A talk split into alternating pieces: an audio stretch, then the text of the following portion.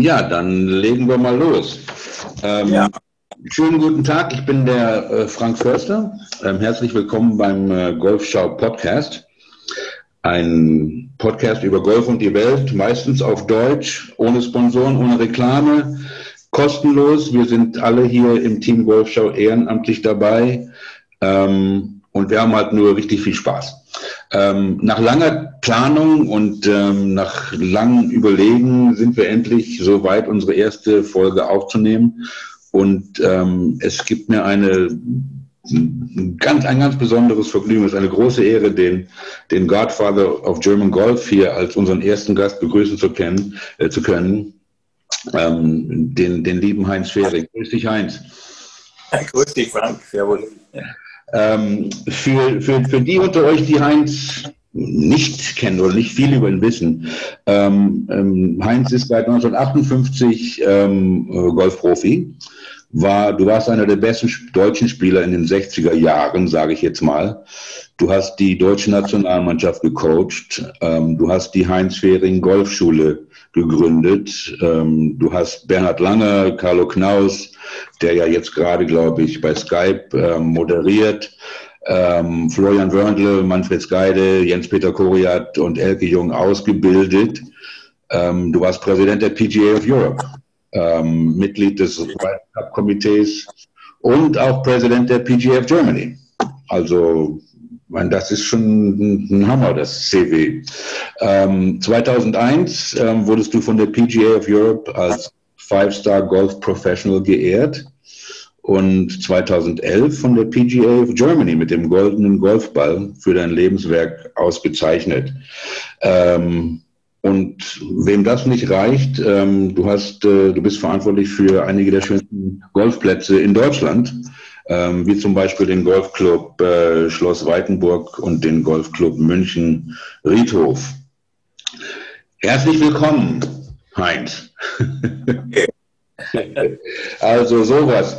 Ähm, ich denke, ähm, wir, ähm, ähm, es gibt ja so viele Themen, über die wir uns unterhalten können. Fangen wir mal 1958 an, als du Golfprofi geworden bist. Ähm, und oh, übrigens, du hattest ja vor kurzem deinen 80. Geburtstag. Ähm, herzlichen Glückwunsch von uns allen. Ich werde nicht singen. Vielleicht Casey, wenn er gleich kommt, wird was singen. Aber ähm, herzlichen Glückwunsch äh, zum Geburtstag nachträglich. Wir wünschen dir alles Gute auf deiner nächsten Reise um die Sonne. Bleib gesund und munter. Danke. Aber 1958, ja, also es war ja eine ganz andere Welt. Ähm, ich habe mich mal ein bisschen, also ich bin 61 geboren. 1958 hat Arnold Palmer seine erste Masters gewonnen. Ähm, seine erste Green Jacket. Ähm, Tommy Bolt, einer, ja, ein Wilder, von dem ich auch ein kleiner Fan bin, ähm, hat die US Open gewonnen. Ähm, und beim Masters 1958 waren damals zwei Europäer im Feld. Es war wirklich ähm, noch kein Weltsport jetzt auf dem professionellen ähm, Level. Ähm, was sind deine Erinnerungen von 1958? Ähm, und, und übrigens, die beiden Europäer, die im Feld von den Masters waren damals, war der beste belgische Golfer aller Zeiten, ähm, der Flory van Donk. Ähm, der war, glaube ich, damals schon Mitte 40, als er da noch mitgespielt hat. Und ähm, ja und irgendein Franzose. Aber was waren deine Erinnerungen ähm, vom, vom professionellen Golf 1958? Ja, nun zunächst einmal, es gab in Deutschland ungefähr 25.000 Golfer, mehr nicht. Mhm. Äh, es gab wenig Golfplätze. Das äh, Zentrum des Golfs war eigentlich mehr im Norden. Ich bin ja im Süden aufgewachsen, aber äh, die Amerikaner hatten in Garmisch-Partenkirchen hatten ein Recreation Center für ihre Soldaten und haben den dortigen Golfplatz, der neun Löcher umfasste, den haben sie also beschlagt, haben sozusagen in, in Besitz genommen und dann gebraucht. Und es gab aber auch ein paar deutsche Mitglieder, unter anderem mein Vater. Naja, und da habe ich schon als Schulkind, habe ich dann eben schon Golf gespielt mit diesen amerikanischen Soldaten. Und da waren also einige sehr gute Spieler dabei. Zum Beispiel unter anderem auch Ken Venturi. ja. der später, später die US Open gewonnen hat, nicht? Ja. Genau. Ich habe ihn, ich habe ihn zu der Zeit habe ich ihn nicht kennengelernt, aber er war auch da. Naja, jedenfalls, jedenfalls hat mich das Golf fasziniert und ich habe nach dem Abschluss meiner Schule habe ich dann eben beschlossen, äh, Golf professionell werden zu wollen, einfach weil ich gerne Golf spielte.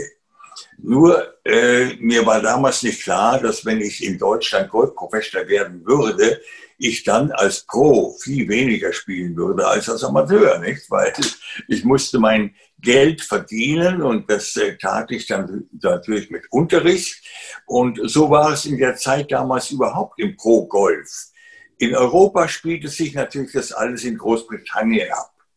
Mhm. Äh, da, kamen, da kamen die guten Spieler her. Das war Peter Ellis, äh, Dave Thomas, äh, Guy Rees und ähm, andere, die natürlich eben dann äh, die äh, die Golfwelt dominierten, die englische Golfwelt. Nicht? Aber äh, du hast eben Florian Donk erwähnt, erwähnt, das war einer der ganz guten, ja, ein, äh, ein äh, wirklich, er war so der Gentleman unter den Professionals und äh, fuhr auch als erster Mal einen Mercedes. Das war also schon etwas damals. Naja, und jedenfalls spielt er hervorragend Golf. Er hat den Ball nicht besonders weit geschlagen, aber dafür sehr präzise und hatte eben ein gutes Kursmanagement. Mhm. Ja gut, äh, die Turniere, die damals stattfanden, waren hauptsächlich ausgetragen worden in England oder Schottland, dann natürlich Irland auch, aber weniger. Naja, und da mussten wir dahin, wenn wir was erreichen wollten. Und das haben wir dann auch getan. Ich hatte ein bisschen äh, das Glück, äh, dass Henry Cotton, der war zu der Zeit Pro in Bad Ems bei Koblenz. Und äh, mein Vater, der ein begeisterter Golfer war, nahm also Verbindung zu Henry Cotton auf und ich bekam einen Job als Assistent, nicht zu ihm, weil er ging dann nach Portugal, Nein, erst nach Spanien, glaube ich. Und äh, ich bekam einen Job bei Tom Halliburton in Wentworth. Und Wentworth war natürlich ein großer Club, schon damals, 3000 Mitglieder, zweimal 18 Löcher, 16 Tennisplätze und so weiter. Also ein voller, voller Mitgliederclub. Mhm.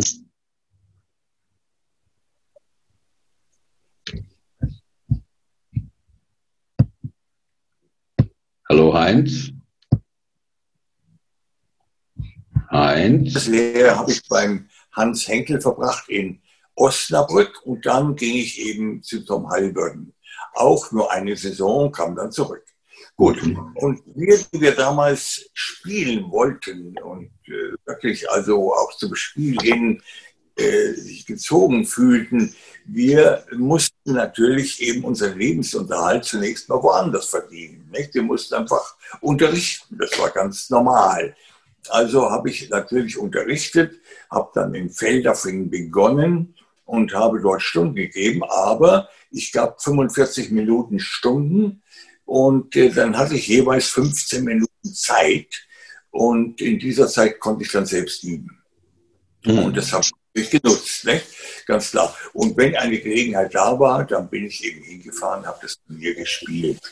Äh, ich habe dann eine kleine, eine Tour, Tour kann man das gar nicht nennen. Das waren damals einzelne Wettspiele. In St. Moritz, in Grand in in der Schweiz, äh, in Rammstein, da war die Airbase, die ist heute auch immer noch da. Da hat der Colonel Hartwig damals eben eine Rammstein Invitation organisiert. Und so hatten wir Gelegenheit, eben verschiedene Turniere zu spielen. Und abgesehen davon gab es natürlich auch schon in Deutschland, gab es dann eben unsere Meisterschaften, die wir in unserem Kreis ausgetragen haben. Äh, gut, die haben wir sowieso gespielt, nicht? Ganz klar. Ja gut, ich habe das auch äh, hier und da mal gewonnen und, und äh, wurde also ein bisschen besser hm, und hatte mittlerweile auch schon ein bisschen Erfahrung. Und naja, und dann entwickelte sich das Golf ja auch in Deutschland ziemlich gut. Aber eigentlich nur deswegen, weil die englischen Professionals, die englischen Pros sind ausgeschwärmt, wenn man so sagen will. die sind in die ganze Welt hinausgegangen und haben das Golf rausgetragen. Ja. Also äh, wie Henry Cotton nach Deutschland, wie andere, äh, die heute noch in Deutschland arbeiten. Das heißt, wir haben bei der, bei der PGA of Germany heute noch 40 Prozent, glaube ich, äh, sind äh, britische äh, mhm. Professionals. Ja. Die haben das Golf in die Welt hinausgetragen. Nicht? Ja, gut. Und dann 1964, also, ja. 1964 ähm, hast du dann, glaube ich, zum ersten Mal im, was heute der World Cup ist, was damals, glaube ich, der, Can der, der Canada Cup war, ähm, gespielt für Deutschland. Äh, ja. Und ähm, ich meine, das war ja 64, das, da, da, da hast du in einem Turnier gespielt mit Nicholas, mit Palmer, mit äh, Vincenzo, mit Peter Alice, Bob Charles, Chichi, Rodriguez. Ähm, ähm, wie, wie war das damals? Ich meine, gab es da so wie heute auf der Driving, auf der, auf der Practice Range, da gab es den Swing Coach und den Putting Coach und den Physio Coach, denke ich mal nicht. Ähm, und, und was mich, ähm, was mich persönlich besonders interessiert, ist, wie die Kameradschaft zwischen den Spielern war damals. Nicht? Ich meine, ähm, heute ist ja da jeder für sich in seiner Bubble und ähm, hat seine drei Coaches und seine Entourage und sein ganzes Team da. Aber ich denke, damals war das doch bestimmt ganz anders. Ja, ich würde es vielleicht vergleichen mit dem heutigen Seniorengolf. Da ist es ja auch ein bisschen anders. Das heißt, die fühlen sich auch mehr verbunden miteinander. Nicht? Und äh, also die Kameradschaft war, wir waren, wir waren natürlich Konkurrenten. Das ist ganz klar, darf man nicht vergessen. Und wir hatten unseren Kreis, in dem wir dann spielten. Nicht? Und solche Leute wie Palmer und Niklas, die waren natürlich schon ein bisschen weit weg. Wobei, als ich Golf Pro wurde, sage ich, ich habe ich zu mir gesagt, ich hole den runter von seinem Thron. Ja, mhm. Äh, das war meine Ambition damals. Aber irgendwie hat das halt nicht geklappt. Und, äh, ja, es war halt, es war halt so. Ich habe, äh, wie gesagt, ein paar Jahre Turniergolf gespielt. Ich hatte auch Familie natürlich, äh, jung geheiratet, zwei äh, schöne Söhne und äh, wir haben ein Familienleben gehabt. Ich musste ja unterhalten, nicht? Mhm. Also jedenfalls, jedenfalls habe ich trotzdem versucht zu spielen, aber irgendwann einmal äh, fehlte mir dann doch dieser Biss, dieser, dieser Drang eben besser zu sein äh, als der andere. Mhm. Und ich habe mir gedacht, was soll der Quatsch, nicht? Ja? Äh, und so viel Geld gab es auch nicht damals dafür, dass es sich gelohnt hätte, wirklich gelohnt hätte, nicht? Ja. Ja, ich, ich, denke, Tom, Tom, Tommy Bowles hat für die British für die US Open, glaube ich, 8000 Dollar gewonnen damals. So in der ja, gut. Damals waren natürlich 8000 Dollar waren auch sehr viel mehr Geld als heute, aber, aber trotzdem, nicht? Ja. Es ist äh, gar kein Vergleich mehr zu dem, was heute geschieht. Ich erinnere, ich erinnere noch ein, ein Turnier in der Schweiz, die Swiss Open war das, äh, da, da kam der Erik Braun aus Schottland, äh, der kam nicht an. Mhm. Der hatte das irgendwie den Ort verwechselt. Ja. Das heißt, da war, da war nicht alles organisiert, durchorganisiert. Man hatte kein, kein äh, Courtesy Car oder äh, es gab ja zum Teil nicht einmal Driving Ranges. Die kamen erst ein bisschen später auf. Nicht? Also wir haben noch Bälle geschlagen mit unserer eigenen Shackbag, wo wir also die Bälle, äh, unserer abgespielten Bälle sozusagen äh, verwendet haben und hatten ein Caddy. Ja? ja. Und der musste natürlich auch bezahlt werden, ganz klar oder war ein Freund. Und äh, wir suchten dann auf dem Platz, zum Beispiel bei British Open, suchten wir einen Platz irgendwo auf dem Gelände, wo wir dann Bälle schlagen konnten, wo wir so standen, dass wir gegen den Wind spielten. Nicht? Und der Caddy war dann eben in der entsprechenden Entfernung und äh, hob die Bälle auf. Ja. Das war eben damals so. Auch als ich unterrichtet habe in Felderfing, ich hatte eben meinen Caddy und ich unterrichtete auf dem 18. Fairway. Wir hatten keine Range damals. Ja. So, so, so warte mal, aber du, du sprichst jetzt gleich noch, noch ein weiteres, also ist faszinierend. Also ich äh, ähm, nicht, und, und, und die, dieser, dieser World Cup, ähm, den du da gespielt hast, das war ja in Hawaii, das war ja nicht um die Ecke, nicht? Das war in Hawaii, das war in Royal Kanapali, ja. ja. Royal Kanapali auf der Insel Maui. Ja. Und ich bin später, das war kurios, ich bin später, äh, da war ich gerade 50 Jahre alt geworden, mit meiner Golfschule dort gewesen. Und äh, wir spielen in Royal Kanapali. Und ich gehe in das Büro hinein und dann äh, äh, melde ich uns an und dann sagt die Arbeiterin, sind Sie Heinz Fehring? Ja, aus Deutschland? Sag ich, ja, genau. Äh, einen Augenblick bitte. Dann gingen sie nach hinten ins Büro, holte den Manager raus und, und der sagte mir, wir haben Sie im Moment angeschrieben. Wir haben alle Teilnehmer des damaligen World Cup haben wir angeschrieben, all die, die Senioren geworden sind, weil wir haben jetzt hier ein Seniorenturnier und dazu wollten wir sie einladen. Echt furchtbar lustig, ja. Und du warst da, bevor du die Einladung bekommen hast. Super. Ähm, ja, aber ähm, es, ist, es ist ja auch interessant, nicht? Ähm, also, dass das Spiel, wie es sich verändert ähm, über die Jahre und immer, immer schneller und immer schneller. Ähm, und du hast gerade noch deine, deine Arbeit als, als Coach, äh, als Golfcoach und Trainer oder Golflehrer ähm, ähm, an, angesprochen.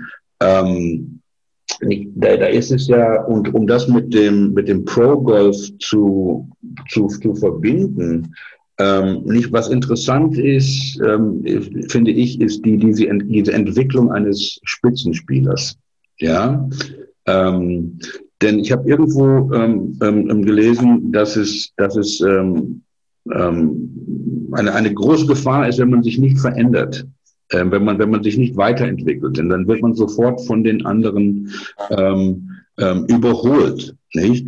Ähm, ist ist ähm, die, diese Stagnation, nicht? Und, und, und ich als Amateurgolfer, als, als Hacker, der da rumläuft, ähm, nicht, man arbeitet ja immer wieder an kleinen Sachen, man probiert was anderes, obwohl man selbst keine Ahnung hat. Ähm, ähm, ist, ist eine schlechte Entwicklung besser als keine Entwicklung? Naja, nun, es ist halt die Entwicklung. Und äh, die lässt sich ja auch nicht zurückdrehen. Und das ist ja im Sport generell übrig, äh, üblich heute. Ja. Äh, schau mal die Tennisspieler an, die haben ein ganzes Team um sich herum. Ja, und die Golfer mittlerweile auch. Es ist doch so, der eine hat schon einen Mentaltrainer, der andere hat einen physischen Trainer, der andere hat einen Coach. Ähm, also jeder wird betreut meistens von mehreren Leuten. Ja. Und das war damals natürlich nicht. Wir waren einfach auf uns allein gestellt und mussten damit zurechtkommen. Nicht? Äh, und das kamen wir ja auch. Wir haben ja auch nicht schlecht gespielt. Nicht? Ich habe zum Beispiel in Hanau habe ich zum Beispiel gewonnen 54 Liter 15 unter Paar. Äh, das war äh, damals auch schon ein gutes Ergebnis. Nicht? Und ähm, insofern, ich wollte sagen, wir haben den Ball schon auch bewegen können. Ja. Aber heute, heute ist das natürlich schon sehr viel athletischer geworden, gar keine Frage. Äh, nun, die Spieler natürlich nutzen auch die Möglichkeiten in dieser Richtung voll aus. Das heißt, sie, sie trainieren ihren Körper, sie kräftigen ihren Körper, äh, sie werden beraten, ob sie mehr auf der Kraftseite arbeiten sollten oder mehr auf der Flexibilität arbeiten sollten äh, damit sie das Richtige tun. Ich habe mich mit Bernhard unterhalten vor ein paar Tagen und ähm, äh, er, er, beschwerte sich ein bisschen, sagt, ja, jetzt bin ich also, was ist er mit 65, glaube ich. Ähm, jetzt kommen also die Jungen herein, nicht die 50-Jährigen, nicht? Ja? Und die schlagen Vijay Singh und so weiter. Und äh, die schlagen den Ball weiter als ich, sagt er. Früher war ich einer der Führenden, mittlerweile bin ich 40. in der Rangliste. Ja? Nicht? Und äh, das heißt, das Golf hat sich da sehr verändert. Äh, vor allen Dingen spielt die Länge heute eine sehr große Rolle. Ja? Äh, und der Ball wird extrem weit geschlagen mhm. im Verhältnis. Es ist ja auch immer wieder im Gespräch, den Ball so zu konstruieren, dass er nicht so gleich liegen sollte. Aber ich halte das alles nicht für richtig. Ich finde es besser, man lässt die Entwicklung gehen. Nur das Problem dahinter ist natürlich, dass einige Plätze dann äh, zu kurz werden. Ja.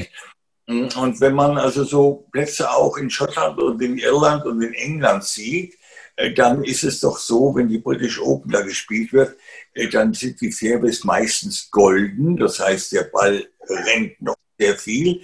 Und das bedeutet, dass so jemand wie Tiger, der kann nur mit dem Eisen 4 abschlagen. Nicht? Ja, also wenn er was Längeres nimmt, dann äh, ist das eigentlich nicht von Vorteil für ihn. Ja. Ja, ja, richtig. Ähm, noch, noch mal kurz auf das, um auf das äh, Coaching zurückzukommen. Ähm, ich mein, äh, äh, wenn ich das jetzt vergleiche, zum Beispiel, wenn du, als, als du gecoacht hast in den, in den 60er oder 70er Jahren und wie das Coaching heute läuft, ich meine, ähm, man sieht ja dauernd und ähm, ich, ich bin mit ähm, einigen Teaching Pros, ähm, ähm, jetzt nicht unbedingt in Deutschland, aber in den USA und in Schweden befreundet, ähm, die mir dauernd erzählen, dann kommt der Herr Meier oder der Herr Müller zu mir und nimmt zwei, drei Stunden und ich versuche ihn zu richten mit dem Griff ein bisschen anders oder ganz egal, was es ist, ja. Und dann geht der Herr Müller und der Herr Meier oder der Herr Meier Woche oder zwei Wochen und versucht das aber dann drei, vier Wochen später, wenn er ihn sieht, dann hat Herr Meier wieder genau die alten Sachen, die er, die er reparieren wollte. Genau die alten, die alten Habits wieder dabei. Ähm, und ähm, wir haben ja, ähm, wir hatten ja ähm, unsere Zuhörer und unsere Zuschauer, Zuschauer haben wir nicht, ähm, gebeten, ähm, dir ein paar Fragen zu stellen. Und ich bedanke mich ganz herzlich bei denen, die, die geschrieben haben. Wir können nicht alle Fragen beantworten, aber da ist eine Frage, ähm, die zu dem Thema passt, von ähm, Fabian Bunker. Ähm, Fabian ähm, ist ähm, am Club zur Fahr aktiv, hat einen ganz tollen Podcast, der heißt Golf in Leicht. Ähm, und er würde gerne von dir wissen, ähm, welche Unterschiede im Coaching von früher zu heute siehst bzw. erkennst du? Ja, nun in erster Linie erkenne ich, äh, dass sehr viel mehr technische Hilfsmittel verwendet werden. Ja. Äh, ich war vielleicht der Erste in Deutschland, der eine Videokamera verwendete. Und äh, die habe ich aber immer sehr vorsichtig eingesetzt. Manchmal habe ich sie bewusst gar nicht genommen. Einfach deswegen, ich habe einmal erlebt, dass einer, der sich dann sehen konnte, äh, anfing zu weinen, wirklich wahr, zu weinen. Und ähm, ich habe sie hauptsächlich dann verwendet, wenn zum Beispiel ein Anfänger schon ganz gut ausgesehen hat in seiner Bewegung, aber das Gefühl noch nicht so weit entwickelt war, dass er den Ball schon sauber treffen konnte, beständig sauber treffen konnte. Nicht? Und dann wenn er dann sich auf Video sah, dann war er beruhigt. Der Mensch, das ist ja gar nicht so schlecht, wie es sich anfühlt. Ja? Nun, heute geht es da sehr viel weiter. Ich meine, da wird ja alles gemessen, alles. Äh, es wird äh, der Eintreffwinkel gemessen, es wird der Aufstiegswinkel des Balles gemessen, es wird äh, gemessen, wo der Ball auf der Schlagfläche getroffen wird. Ja, also man kriegt sämtliche Daten. Mhm. Ja. Und ich meine, das sieht man als Professional oder als Unterrichtender, als Coach, sieht man das auch. Man sieht das auch. Ich sehe auch, ob der, ob der den vorne getroffen hat oder hinten getroffen hat oder wo. Und ich sehe auch warum. Ja. Mhm. Und äh, nun ist es halt äh, einfach die Frage, was sieht der Pro überhaupt noch? Ja. Guckt, er, guckt er überhaupt noch hin oder guckt er nur auf den Bildschirm? Das ist ein bisschen meine Sorge, äh, dass es zu artifiziell wird. Mhm. Mhm. Mhm. Ja. ja. Äh, aber, aber ich bin sicher, dass es einfach bessere und schlechtere Unterrichter oder Pros oder, oder Golflehrer gibt oder Professionals gibt. Äh, aber äh, mir wäre halt eigentlich, naja, es ist schwer jetzt in meinem Alter dazu wirklich was zu sagen, weil man, wenn man zurückblickt, dann sieht man vielleicht alles ein bisschen rosiger oder es ein bisschen besser an oder auch nicht, je nachdem. ja. ja.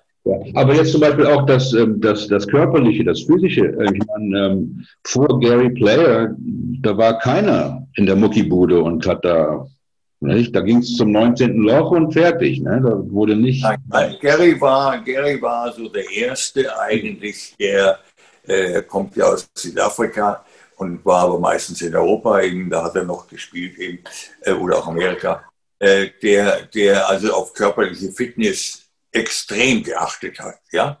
Und ich meine, vor Ben Hogan äh, muss man sagen, die anderen gingen an die Bar und Ben Hogan ging zum Bälleschlagen.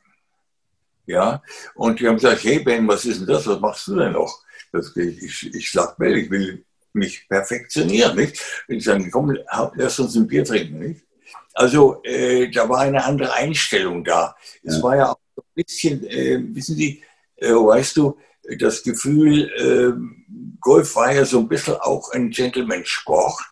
Und eigentlich krempelte man kurz die Manschetten hoch, machte zwei Probeschwünge und begann seine Runde. Ja, es war also ähm, gar, nicht, gar nicht normal, dass man Bälle schlug zuvor etc. Ne? So wie es ja. heute ist. Ja. Mhm. Heute ist es wirklich, wirklich athletisch geworden, fantastisch geworden, ausgefeilt geworden. Jede Kleinigkeit kann gesehen und festgehalten werden. Und äh, wenn der Spieler in der Lage ist, da das umzusetzen, dann kann er wirklich Fortschritt machen, ja. Ja, ja denn, die, denn die Top, also weil die Topspieler, es gibt ja so viele Topspieler. Ich meine, ähm, jede Woche können, was weiß ich, 50, 70, 100 Leute auf der Tour gewinnen, Leute, die diese Woche vielleicht nicht. Aber das sind ja fast alles durchtrainierte Top-Athleten heutzutage, nicht? Und, ja. und der Bernhard Langer ist ja auch einer, der auch immer auf Fitness ähm, schon, schon ganz früh gemacht hat, nicht wahr? Ja, Bernhard hat äh, sehr auf seinen Körper immer geachtet und es ist ja jetzt auch auf der Seniorentour. Ich meine, da ist ja die Möglichkeit da, sowohl vor dem Spiel wie auch nach dem Spiel eigentlich immer in den Container zu gehen. Und äh, dort hatte er seinen Fitnesstrainer, mit dem er dann eben tatsächlich äh, entweder Lockerungs-, Dehnungs- oder was auch immer, welche Übungen gemacht hat. Ja, ja, ja, ja das ist schon, äh, schon interessant. Ähm, eine zweite Frage, die, äh, die wir bekommen haben, die, äh, die, die ist so ähm, schön und auch etwas länger, die, die musste ich dir sogar schicken vorher. Die kommt von äh, Oliver Heuler. Ähm, ich weiß nicht, wo Herr Heuler äh, zurzeit unterwegs ist, ähm, aber ich denke, er war früher an richtig den großen Clubs in Deutschland unterwegs. Er hat auch auf Facebook diese Frage ähm, für dich ähm, geschrieben. Ähm, ich zitiere ihn. Ein bekannter deutscher Playing Pro, dessen Namen hier ungenannt bleibt, erzählt zu fortgeschrittener Stunde gerne folgende Geschichte. Fängt doch schon mal gut an. Er hatte bei Heinz eine Stunde und eine Anweisung lautete angeblich, Schlag doch mal einen Draw mit einem Fade-Gefühl. Hm. Erste Frage. Ist das nur eine Legende oder gab es diesen Satz? Zweite Frage. Falls es den Satz gab, mit welchem Ausgangsschluss und mit welchen Ideen entstand dieser Satz? Für mich war das viele Jahre wie ein Golfkorn. Meine Erklärung, der Golfer kam mit einem steilen Schläger leicht von außen an den Ball und schlug Fade aber mit wenig Körperdrehung im Abschwung. Die Anweisung Draw dient dazu, den Schläger flacher von innen an den Ball zu bekommen und das Fade-Gefühl könnte mit viel Schulterdrehung im Abschwung und deutlich offenen Schultern im Treffmoment entstehen. Hm. Ja, also ich kann mich jetzt an den Fall nicht erinnern, da müsste ich natürlich den Spielernamen wissen, okay. aber so habe ich den Satz ganz bestimmt nicht gesagt, weil das wäre Unsinn. Ähm, aber ich kann mir vorstellen, dass ich Folgendes gesagt habe, und da muss der Spieler auch gewesen sein. Der, es war ein guter Spieler, offenbar, ein Play Pro, wie er ja sagt. Und äh, das bedeutet, die meisten sind auf der Hook-Seite in ihrer Bewegung. Äh, da ist die neutrale Bewegung, die fast kein Mensch richtig machen kann, aber wir alle anstreben. Wenn wir die neutrale, gute Bewegung machen, die technisch korrekte Bewegung, dann schlagen wir den Ball mit einem ganz leichten Draw.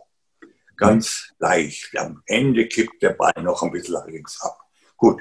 Aber die meisten Professionals zumindest sind eher auf der Hook-Seite. Ja, und äh, nun die sehr erfolgreichen Professionals, die vom Hooker kommen oder als Hooker waren, sind dann zum Fade übergegangen, wie zum Beispiel äh, Ben Hogan, mhm.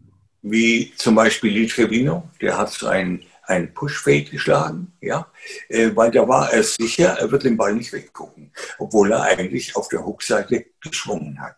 Okay, nun die neutrale Bewegung zu halten, ist sehr schwer, weil jeder Spieler hat irgendwo sein Körpergefühl, seine Muskelstruktur, äh, sein, sein Bewegungsschatz und tendiert in eine Richtung. Entweder auf die Hook-Seite oder auf die Fade-Seite. Ja? Mhm. Wenn man hinter dem Spieler steht, sieht man sehr genau, äh, wozu er tendiert, bevor er überhaupt einen Schlag gemacht hat. Weil man sieht schon, wie er sich stellt. Dann weiß man schon, was das im Grunde für ein Spieler ist. Also dieser Spieler muss ein Hooker gewesen sein, ja. Und ich wollte ihn in die neutrale Bewegung bringen und dazu brauchte er das Gegenteil im Gefühl. Mhm. Es ist ein großer Unterschied zwischen dem, was der Spieler tut und was er fühlt oder glaubt zu tun. Ja?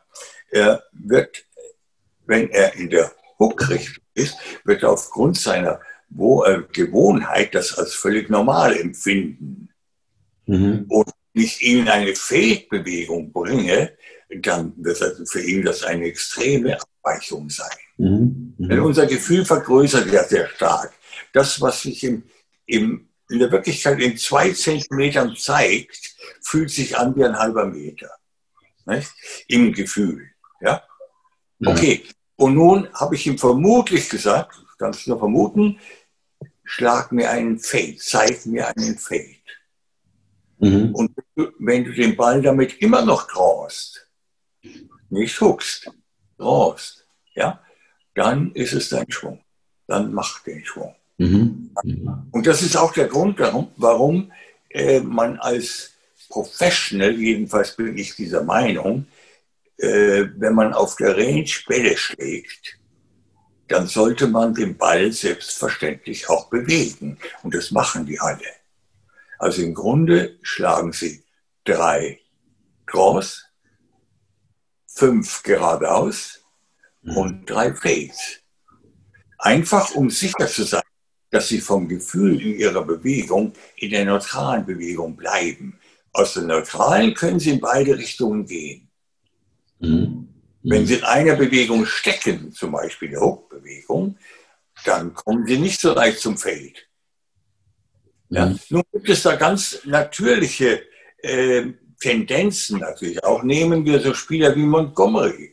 Montgomery war ein Feder von Anfang an. Der hat immer den Fade geschlagen. Mhm. Hat ein Jahr seiner Karriere verloren, weil er versucht hat, in einen Draw umzuwandeln. Und bei Manfred Keimer bin ich mir nicht sicher, ob da dasselbe passiert ist. Ja, genau, weil wollte ich gerade sagen. Ja, ich weiß es nicht. Ich habe da äh, keine Verbindung zu ihm. Aber ich will damit nur sagen, äh, es gibt eine natürliche Tendenz von der, von der, Körperstruktur, von der Muskelstruktur, von dem Gefühl aus, äh, vom Tempo, all diese Dinge, die tendieren dann oder bringen den Spieler in eine gewisse Richtung. Weg vom Neutralen.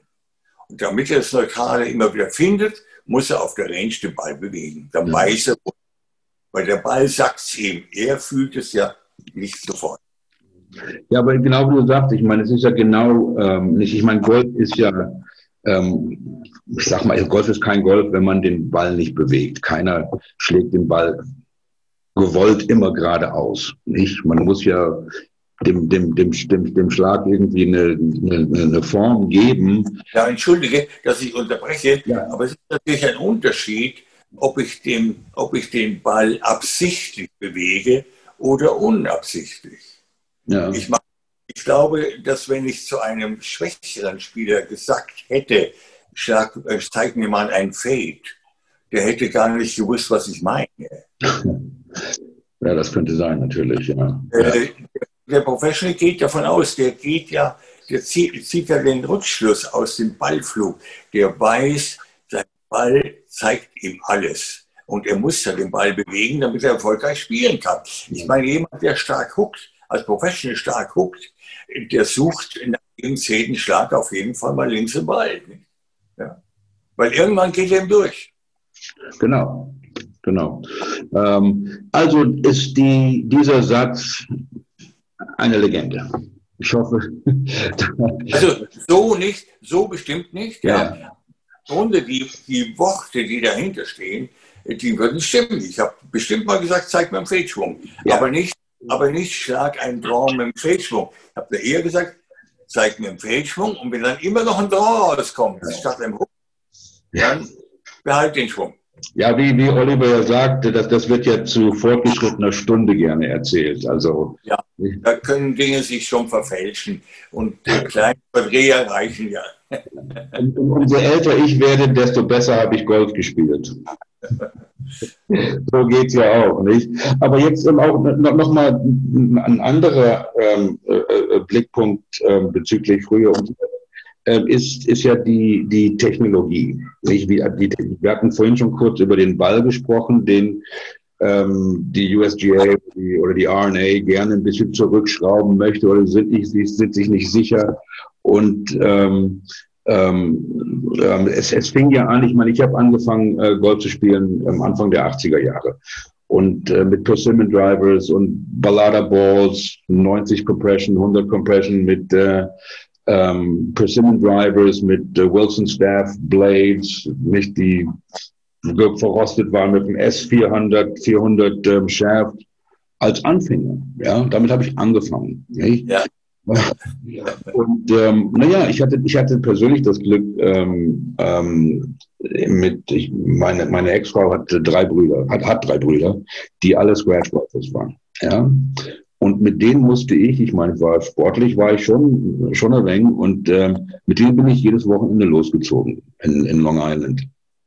Ähm, ja, und die haben 72, 74, 70 Mal geschossen und so weiter. Und ich musste da ziemlich schnell lernen, ohne, ohne, ohne, ohne Coach. Ähm, ähm, aber dann, ich glaube, es war Anfang der, Ende der 80er oder Anfang der 90er Jahre, als Callaway mit der Big Bertha, mit dem Big Bertha Driver rauskam, das ja wirklich ein, ein Sweet Spot wie eine, wie eine Bratpfanne hatte, nicht verglichen mit einem Persimmon. Ähm, und Nur eigentlich begann TaylorMade, eigentlich begann TaylorMade mit den Metallhölzern. Ah, okay. Also, widersinnig nicht. Also ein, der, Holzkopf war nicht mehr aus Holz, aus Persimmon oder äh, geleimtem äh, Holz, sondern es wurde ein, ein Metallkopf. Ja, da begann das dann schon und dann wurden die Köpfe immer größer. Genau. Die Schlagfläche immer schwingender nur nach außen befestigt und innen sollte sie schwingen, um dem Ball da mehr Energie noch mitzuteilen. Äh, gut, und so weiter. Äh, ja, äh, es ist aber so, es wurden dann auch schon mal Tests gemacht. Äh, bei den Eisen hat man gar nicht so viel Fortschritt erzielt, wobei wir natürlich noch ganz andere Eisen gespielt haben. So war das Einser-Eisen war zum Beispiel im Satz, nicht? Ja, das wird ja jetzt kaum noch genommen. Da, da kommt also irgendein ein Hybrid, ja. äh, Halbholz dazu. Nicht? Also äh, die, die Technik äh, ermöglicht natürlich vor allen Dingen den schwächeren Spielern überhaupt zu spielen. Ja. Ja, ich habe ich hab ein, hab ein Zitat von dir gefunden. Ich weiß nicht, wie alt es ist. Und da sagst du genau, dass die, die, die verzahnte Schlagfläche könnte uns gar zur Schlampigkeit im Schwung erziehen und damit unsere Entwicklung hemmen. Naja, es ist ja so, dass wir ein sehr, wir fühlen ja sehr fein, wie ich vorhin schon kurz erwähnt habe. Und das, was wir im Gefühl als einen halben Meter empfinden, ist in Wirklichkeit nur zwei Millimeter. Nicht? Mhm, ja. Äh, äh, und das bedeutet, dass wir natürlich sehr abhängig auch davon sind, wie wir treffen. Wir reagieren ja darauf. Mhm. Nicht? ich weiß noch, wenn wir den Ball getoppt haben, selbst bei Ballata-Bällen, äh, dann, dann vibrierten die, die Fingerkuppen noch äh, danach, ja? weil die Schläger eben mehr wie Messer waren und, und äh, keine, keine schwere Sohle hatten und keinen äh, schweren Rücken hatten. Nicht? Aber äh, also äh, ich, ich meine, das ist wunderbar, wie sich das alles entwickelt hat. Ist auch ganz normal. Wenn wir in andere Bereiche gucken, ist es ja genauso. Nicht? Ja? Nur können wir das ja alles nicht zurückschrauben. Es wäre ja auch unsinnig. Nicht? Und wir können jetzt nicht alle Plätze länger machen, obwohl selbst ein Eindruck, wurde länger gemacht. Nicht? Wir können sie nur schwerer machen. Und das geschieht ja zum Teil auch. Nicht? Ich meine, äh, weiß nicht, ob du Valderrama verfolgt hast oder jetzt dann die US Open. Da bin ich sicher, dass da keiner 30 unter Paar spielt. Richtig, ja, ich meine, das, die, die einzige Defense, sage ich mal, ist dann auch entweder der Golfkurs, der Golfplatz selbst, nicht, wie wir es diese Woche ja hoffentlich sehen werden ähm, in, äh, in Wingfoot. Ähm, nicht, ich meine, wenn, wenn wir uns selbst, wenn wir uns jetzt die, die, die FedEx Playoffs von den letzten Wochen angese angesehen haben, eine Woche gewinnt äh, DJ äh, Dustin Johnson mit 30 unter Paar und die nächste Woche sind es gerade mal drei unter Paar. Nicht? Ich meine, es gibt halt noch diese Plätze und da kommen wir vielleicht später noch drauf, wenn wir über die Architektur sprechen, die sich selbst noch verteidigen können. Nicht, denn jetzt zum Beispiel Frankfurt, ähm, nicht äh, von von ähm, von Tillinghast äh, designt, mein mein Lieblingsarchitekt. Ähm, ich habe ähm, ähm, jahrelang bei ähm, bei Bethpage Black, den er ja auch designt hat, äh, war ich da zu Hause und habe da jedes Wochenende zweimal meine 18, 18 Löcher gemacht. Ähm, einer meiner Lieblingsarchitekten. Ähm, die, die Greens, das sind ja richtige Greens. Das ist ja, sind ja wie, wie die Farbe von einem Käfer manchmal, nicht? Das habe ich jetzt gerade nicht verstanden. Ja, die, die, die Greens auf den, auf, den, ja. auf den älteren Plätzen sind ja noch mit, ähm, mit nicht, so nicht so onduliert, ja. Richtig. Ähm, aber die waren ja auch damals viel langsamer, die Greens. Nicht? Die waren ja nicht 12, 13 auf dem Stimpmeter, die waren vielleicht äh, ähm, 8 oder sowas. Nicht? Ich meine, äh, ich habe he heute noch gelesen, ähm, Bobby Jones, der Putter von Bobby Jones hatte 8 Grad Loft, ja, der Putter. Ähm, ja. und, und heute hat der Driver von Bryson DeChambeau 5,5 Grad Loft. Ja. ähm, ja. Weil halt damals die Grünen so langsam waren, weil das ist, das ist also noch die, ähm, die Verteidigung des Platzes ähm, in, in, sich selbst. Aber ähm, ich meine, das Prinzip, ähm, Hauptsache der Ball fliegt, egal, ähm, selbst wenn er unsauber getroffen ist, ähm, ist ja auch das Erfolgserlebnis, was Anfänger brauchen. Nicht?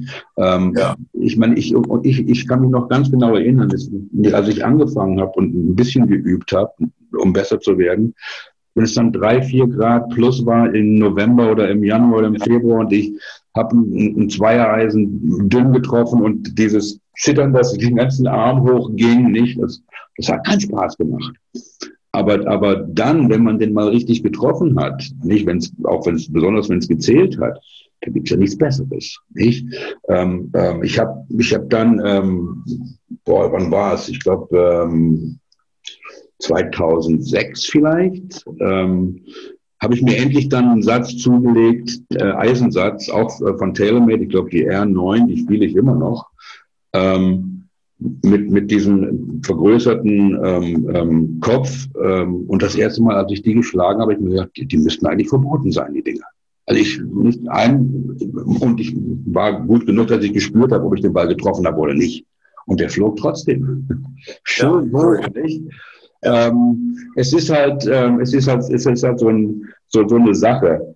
Ähm, ich möchte ähm, zu, zu diesem Zeitpunkt, ähm, wir haben ja noch ähm, unseren Musical Director von der Golfschau, einen gewissen Casey Shea, der in Los Angeles, aus Louisiana kommt, in ähm, noch eins, darf ich noch eins? Ja, bitte. Wir, wir kommen auch wieder zu dir zurück, weil Casey muss. Nein, nein, nein, ja, also, bitte. Äh, mir geht es um deine Bemerkung, was die Grüns anbelangt. Ja. ja. Wir kommen dazu später auch noch, aber das heutige Golf, das heutige Golf ist natürlich sehr putt-betont. Okay. Sehr putt-betont. Ja. Das heißt, das heißt, speziell auf der, Amerika auf der amerikanischen Tour der Ball wird erstmal so weit geschlagen, wie es nur geht. Ja. Und selbst wenn er im Raff ist, auf den normalen, in den normalen Wettspielen oder in den üblichen Wettspielen, nicht in der US Open, äh, dann ist es ein kürzerer Schlag zur Fahne oder zum Grün, dann geht es mal, aber dann beginnt es. Ja. Ja, es ist dann ein Putting und ein Chipping Contest jede Woche auf der PGA Tour, nicht? Ähm, oh. Was, was, was ja auch dann die European Tour ein bisschen attraktiver macht, weil das ja unbedingt nicht immer so ist. Aber, aber egal, nicht? Ich meine, manche Leute sind halt lieber 30 unter. Ich habe mich kurz mit Casey ähm, vorher unterhalten, nicht? Und über was in Wingfoot los ist. Und er meinte, er hofft auch, dass die diese Woche hohe Nummern schießen, nicht? Man sieht ja gerne, dass die auch ein bisschen Schwierigkeiten haben, die Jungs, nicht? Ähm, von vorne und hinten. Aber ähm, er ist gerade eingetroffen und unser Musical Director Casey Shea aus Louisiana, ähm, wir kennen uns aus New York, er wohnt zurzeit in Los Angeles. Ähm, nicht nur ein, ein ähm, ich nenne ihn mal einen Rockstar. Du, du siehst seine Haare, ähm, Heinz. Ähm, nicht, the hair looks very nice. Um, let me just um, tell Casey um, where he is. Hey, Casey, how are you? Can you hear us? Good. How are you? Yes, I can hear you. Nice to see you. Welcome to the Show. I can I can understand every uh, twentieth uh, word. Uh, PGA Tour, I hear that everyone. Or, uh, draw and fade, I heard that a couple times. Montgomery, you know, I, I, understand those sort of things, but that's about it. ähm, Heinz und ähm, Heinz, wir haben das vorher besprochen, we, we can't talk in English. Und ähm, wie ich schon gesagt habe, dieser, dieser Podcast ist ja meistens auf Deutsch, aber nicht immer auf Deutsch, weil wir auch irgendwann mal Gäste haben, die nur Englisch sprechen. Ähm, Um, Heinz, uh, I, I, think I told you Casey is uh, an, an, accomplished golfer. I will call you. You know, for a long time. Um, um, he, he just told me um, a little while ago that his father was a rules official on the tour for as much as 35 years. So, in the 60s, when you played there, he might have been watching you. It's definitely possible. my dad, uh, my dad played the tour uh, back in sort of the mid '70s, and then right at the end of the '70s became a rules official and uh, did that until the around 2014, 2015. Um, so it's definitely possible you all have crossed paths in your uh, in your time out there. Yeah, well, uh, that was uh, still a time, a little bit, yeah. Yeah. yeah. But, but great. So you grew up with golf then? I grew up, yeah, I, I grew up surrounded by it. Uh, you know, I didn't know how unusual that was. and, the, and the older I get, the more I realize how special uh, it was to be yeah. surrounded by that uh, game. And you're still fascinated by, by playing now? Oh yeah, it's it's the most fascinating game of all time. That's uh, it's it's I, very. I, I think so too. yeah. yeah, it's very it's very much like life. You know, every uh, no matter uh, you know how far you get, uh, you're always learning new things. Yes, it's very broad. Yeah, very broad. exactly. Yeah. yeah, great.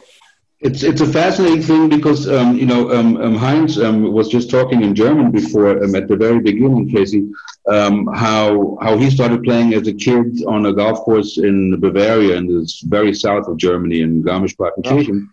which was run by by the U.S. Army, I guess, the, the soldiers oh, wow. that, were, that, were, stationed there. And one of the one of the guys that played there was Ken Venturi.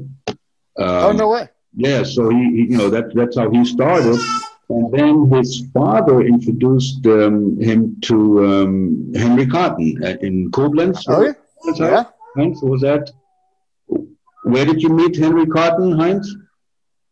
Well, I've never met him. Yes, later. Yeah. Not that that time, not later. Yes, that was when he was working in Sotogrande, and I was uh, having a golf school also in Sotogrande. He was working in Valderrama. Oh, okay. And he invented he invented that idea with the with the tire, the tire of a car. You know. Mm. That's what BJ uh, is doing still. To hit, yeah. to hit, to hit against yeah. that tire. Have you heard about that? Oh yeah, I'm, I yeah, yeah. know all about it. I so think you've I, done it. Yeah. So I took I took the opportunity. I took the opportunity and called him, called him there and said, Henry, what is that? What is that business with that tire? What are you doing there or trying to do? And he said, well, look, the best thing is you come up this afternoon. If you're down there, come up here and uh, watch me teach. So I went up. and he, he was teaching a couple, and the lady, the lady, you know, uh, had a beautiful looking swing, but Right. she was she was swinging back and then decelerating through the ball, just to be Right. to be careful, careful to, to get it, you know? Yeah. So he said to her, Look, now hit it against that tire. And she did exactly the same, but only three, four, five times. And then she started to really hit it, you know, with Yeah. the tire. And then he teed up a ball, said, Now do the same thing here. And she didn't. She did exactly put the tire there again, she hit again. And then finally, she did the same thing through the ball. She went, she went home just happy. Yeah. Get experience she had never had before. That's amazing. That's a great story. Um, but I think, but Heinz, you mentioned before that your father knew Henry Cotton and um, that your father was very instrumental in introducing you to the game, just like Casey's father. Yes. Just like, yeah. introduced But him. you see, we lived we lived in Hindelang, which is in Allgäu, which is very south of Germany, which is up in the mountains. Mhm. Up Okay. in the mountain. Yeah. There was no golf course. And my father, my father was a doctor, a medical doctor, yes, and used to practice every afternoon. He had about 200 balls left from before the war. And um, so he practiced with these, with these balls. He put two ski, ski sticks together, and so he had a flag. And we had a, a meadow where the cows were normally on, uh, but uh, in between you could easily hit balls there, you see. And that's what he did. Yeah, and he started with the wedge and went through his set, and he hadn't played golf for several years. He just hit balls. And then we moved to Garmisch, and he played Garmisch, and he hit two times the stick on the round, you see. So he had a, a one handicap in no time. Yeah, he didn't have a handicap then, you see, uh, but uh, but he, when he really played, he had one handicap very quick. Yeah, so he was very very keen golfer. He was very keen. Yeah. Hmm.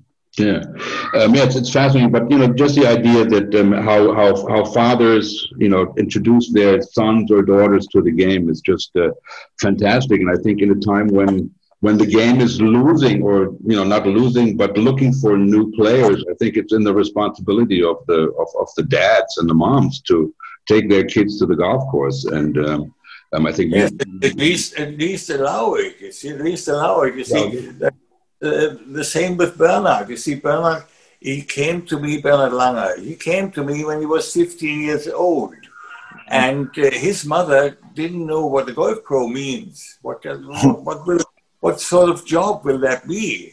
You see, and uh, but he was so determined. He wanted to become that and nothing else. Wow. So even, so even in that age, you see, he really was so determined. He wanted to play. That was all he wanted.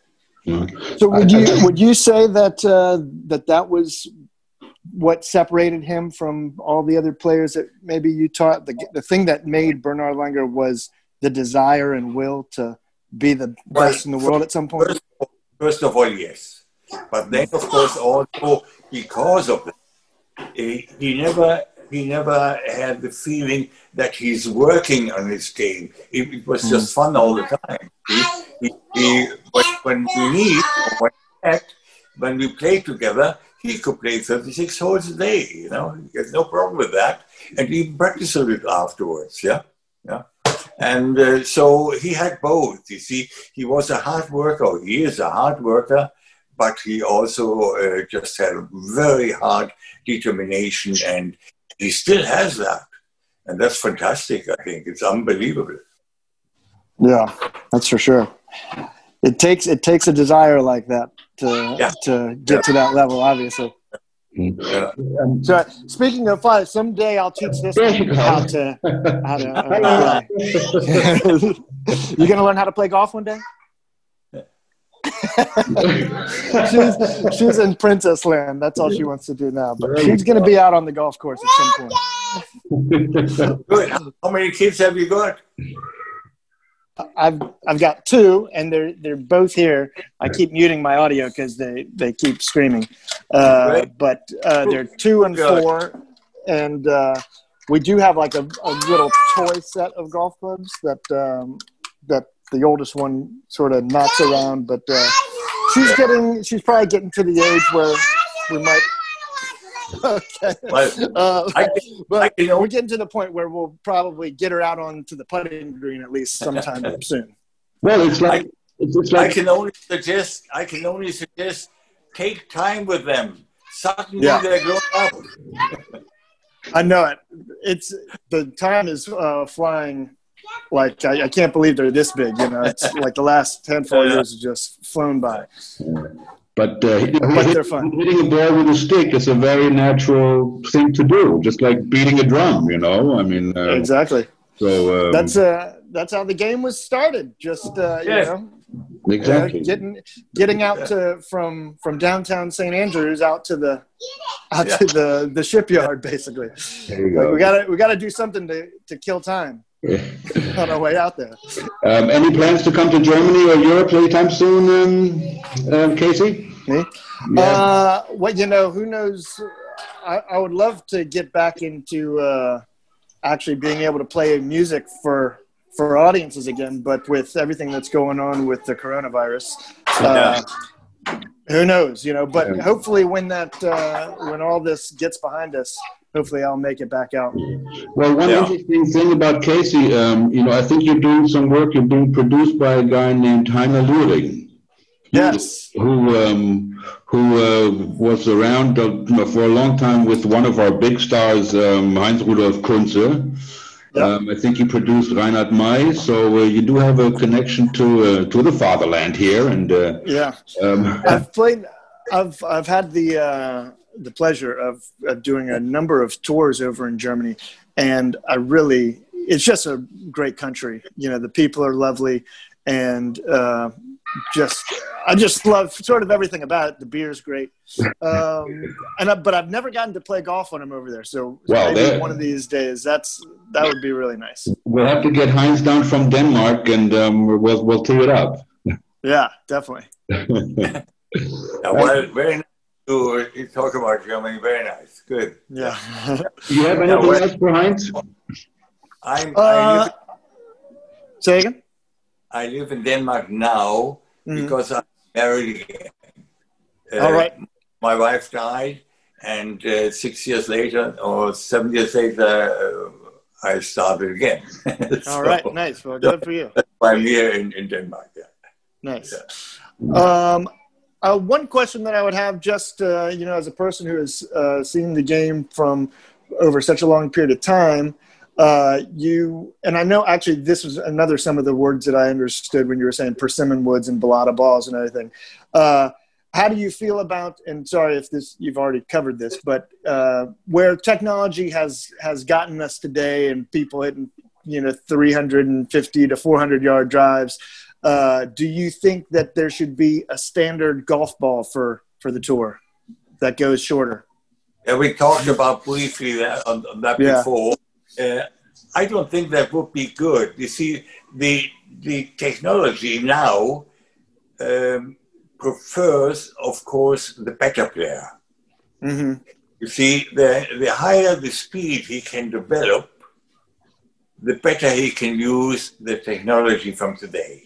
Right. It doesn't make all that much difference for the weaker player. The- Right. But but the weaker player, of course, benefits from it enough. So if he hits it off center, he's still somewhere on the course. Yeah. Yeah. Oh, I've got no problem with technology for my game. I'll, I'll take I'll take all the help I can get. But uh, I know uh, I was I was reading some article and and they were you know they're talking about having a a ball that all of the tour players would play that goes you know eighty percent the distance of a regular you know golf ball that they play these days, just to where maybe you could even you know get some of these older courses back as a part of the game because so many of these great courses that were designed sort of for a different game, you know. Um, Yeah. And it's Yeah. just uh, it's a shame. Or or every course just needs to be set up like U.S. Open courses and and just have them you know really narrow fairways and and sort of do it that way. Uh, but it's like you know if you're if you're hitting the ball 350 yards, it doesn't matter where on the course you are because you've got a wedge in your hand. You know, even if you are in uh, three inch rough. So Yeah, well, Uh, the problem is there are no par fives anymore. yeah, You can drive a couple of par, uh, par fours. So uh, yeah, but I think um, it's it's not to go back. I Yeah. don't think so. I think it would be a shame if you develop a ball which doesn't go well. You know, Yeah. I mean, there's uh, so much so much wonderful feeling behind it when you hit it in the right way. And Yeah. so it would be terrible. And also for the spectators, I think, I mean, the pros today, they are so far ahead of amateur golf. yeah, Uh, uh, there's a, a large gap in between. And uh, so the spectators still admire them. This is the yours. Yeah, yeah. But they could set up the courses. I mean, we will see. If we we would say US Open, uh, there would go No stuff in. A mama's better 25. All right, sorry, I'm going to mute my mic so That's okay. uh, We'll- kids aren't screaming. We'll, we'll wait for you. We'll wait for you. Ähm, so, so geht's uns Vätern, nicht? Und ich habe ja auch eine, die, äh, die gerade sechs geworden ist und, äh, und gerade eingeschult worden ist. Und äh, ich gehe heute Abend zu meinem ersten deutschen Elternabend. Hm, mal gespannt. Spannend. Das ist spannend, ja. Ich werde berichten. Casey, you're back. I'm back. I'm back. I'm back. yeah, cool. Uh, what uh, you know? In here's here's just another uh, question because because uh, you've seen. I feel like you've seen it all. Um, you know, Nicholas in his heyday, Tiger Woods in his heyday. Who's who? Who wins that match if if that ever happened? Yeah, well, I, I think you see uh, every every one of these great golfers in their time, they were just outstanding to the rest. Yeah. So they're not really to compare. Yeah. I think one compare one can compare. Well, you can say, okay, how many championships has Tiger won? How many championships has Niklas won? Uh, and if he wins more, more, then he's better. It's not, it's not the case. It's just it's Yeah. just a different century and uh, they're different game now. But Yeah. you see, when Tiger when Tiger appeared, he was, for instance, the longest on tour. Yeah. He did very very long. You remember that? Yeah. He changed the game. That was Really, he changed the game. But you see, what happened then is that a few of the other they realized, hey, it can be done. Yeah. And that so it's all mental. If you can stretch your borders, you can stretch the ability. Hmm. that's a that's a great quote. Interesting. Um, Casey. How about how about this? One more one more for him. Wow, go ahead. Best, Knock yourself out. yeah, I've, I've got I've got uh, I got a world class golfer on on the line. I got- Absolutely. Uh, who uh, favorite golf swing of all time? Who's, Ooh, who's your favorite swing? ooh, I like it. Uh, We the, could all we fa- could all chime in for this. the favorite golf golfer all, of all time? Favorite no favorite swing, like the best swing. Like uh, who had the Oh, best well. swing that you've ever seen? Uh, I like Hogan. Hogan, yeah. Is I mean, is and Oh, the best. No, no doubt. Yeah, I Yeah. like Hogan. Yeah. Wow. Well, I have Frank, I have do you want to? Uh, You know, not really know Norman. I only, I only know him on video, on, on films.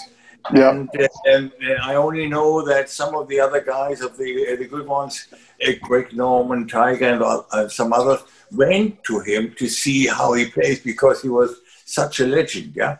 Yeah. And uh, even, even with 70 years old, he hit it uh, fantastic. Okay. Yeah.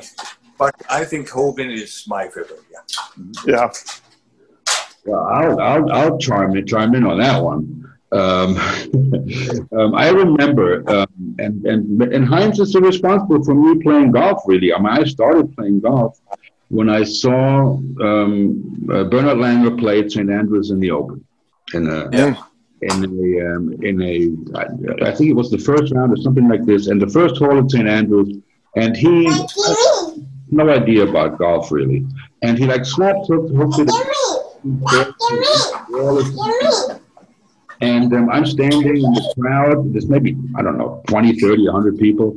Um, and I say, Hop Bernhard, Hop Bernhard. I shout to him, you know, let's go. He turns around. I'm standing in a crowd. He looks me in the eye and goes like this. That's awesome. So I, I, I tried to emulate that swing that he had with the with the around finish, you know, that kind of flat Mhm. swing. Um, but one of my favorites was always Freddie Couples. Um, and Yeah. that classic swing the tempo that I enjoyed Smooth. playing smooth without swing. But uh, you know, No, Freddie, Freddie would be my next one, yeah. if I After put myself on video, I look nothing like that. Yeah. yeah. Growing growing up for me, it was uh, Hogan. I was I was really obsessed with Ben Hogan for a long time as a teen, and then but the person who was playing sort of at the time as I was growing up that I really loved was uh, Faldo. Nick Faldo. Oh, Yeah, Well, I just I loved his his action, especially when he was in his prime. It just it was really Yeah. solid, and you know, I, I I loved his move from the top. You know, that he sort of dropped in and cleared his shoulders really well. It was just, uh, But but but I think Hogan's got it in uh, in the big scheme of things. What do you like this week at the Op- at the U.S. Open, Casey? Boy, um, I don't know. I mean, you know, I I wouldn't want to rule out these these young kids. Justin Thomas is such a great player. I mean, Dustin Johnson is playing so well going into this. Is uh, it'll be interesting. Um, I haven't seen. I've I've heard that they've got it set up really hard. Um, Right. So I don't I don't know how that's going to affect a lot of things, but. Um, you know, I'd love to see Tiger play well. I think it, it's always good for the game when he when he does well. Um, but I don't know. I, I think it could be it could be anybody. But uh, I'll go with Justin Thomas. Yeah. It's definitely been for a golf course. Yeah, you know, I was there. I was there in uh, I think 2006, the last time they held the Open there. Um, I don't know if it was the last time they held the Open, but I was there. And uh, when Phil doubled the last hole, Yeah. uh, but I, I was there for that whole week because that was when I still lived in New York. And um, man, great course um, and good test for golf. So we'll, we'll see. Yeah. Well, it depends how they how they set it up now. They will, they will make Yeah. it a bit more difficult than normal. Uh, I mean, the members will have an easier course than than the pros now. You see, so Yeah. uh, that's what they do. It's it's run by the USGA, and uh, of course uh, they say they say par good. Yeah. Well, I would I would love to see a tournament that uh, you know par wins it, or I'd love to see it over par wins it. You know, I'd love to watch him struggle a bit. Uh, Might happen this time. Might happen this time. yeah, no. Uh, fingers crossed. All right, Casey, listen, thanks for dialing in, my friend. Absolutely. Sorry. Good talking to you guys. We will see you. Um, we're going to play some of your music later to close out the show. You take care of yourself. And All right. You as well. uh, listen in, and um, um, hopefully we'll get to do this again, and hopefully one day we'll get even to play together, the three of us. That would be awesome, wouldn't it? Casey, I, that would be awesome. Yeah. Heinz, very nice meeting you.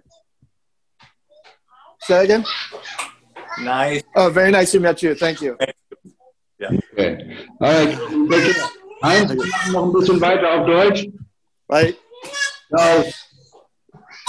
Wir machen noch ein bisschen Hi. Deutsch. Tschüss.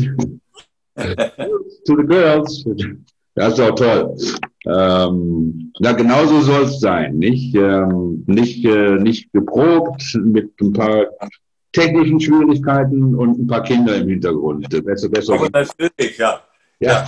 Aber man merkt, dass er in einem Haus aufgewachsen ist, in dem Golf, also wirklich richtig, ja. nicht? Äh, Finde ich, finde ich eine ganz tolle Sache. Und ähm, ähm, naja, mal gucken, nicht? Ähm, sieht man ja auch nicht jeden Tag, dass äh, solche Jungs äh, das Spiel so lieben, lieben wir, aber er ist ein, ein ganz, ganz, ganz toller.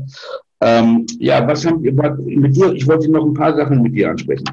Ähm, und ähm, eins wäre jetzt ähm, speziell ähm, ähm, Golf in Deutschland, sage ich mal, ja. ja. Wir hatten ja jetzt ähm, mit, ähm, wie ich gerade erzählt habe, als Bernhard äh, die, die Masters gewonnen hat und dann nochmal die Masters gewonnen hat und dann war der, der Ryder Cup, ich, war, ich glaube, es war 85, als die Euro, Europäer zum ersten Mal gewonnen haben. Dann hat ähm, der Martin Keimer ähm, die PGA gewonnen, hat die US Open gewonnen. Jetzt hat gerade äh, Sophia Popov out of nowhere die, die British äh, Open gewonnen für die, für die Frauen. Und ähm, jeder Sport braucht ja irgendwelche Heroes, um, um das ein bisschen an die Masse zu bringen, nicht? Ähm, und da haben wir ähm, eine Frage bekommen von einem, von einem Bekannten von mir, ähm, von Carsten Moritz, ähm, der sich ähm, ehrenamtlich ähm, ähm, ganz viel engagiert hat und auch noch tut. Ähm, er hat ein Projekt, das heißt äh, Golf-Mentoren ins Leben gerufen, wo in den verschiedenen ein Vereinen ähm, Golfer unterwegs sind, die sich dazu bereit erklären, ehrenamtlich Golf-Mentoren zu werden und junge Menschen ans Spiel anbringen und mit ihnen spielen und mit ihnen Bälle schlagen und so weiter. Er würde gerne von dir wissen, ähm, lieber Heinz, ähm, wie sieht aus deiner Sicht er schreibt, wie sieht aus der Sicht einer erfahrenen Golflegende, das bist du, der derzeitige Zustand Golf Deutschlands aus? Mit welchen Maßnahmen, in Schlagwörtern ist okay, könnten, müssten Anlagen und Verbände weitere Verbesserungen erzielen?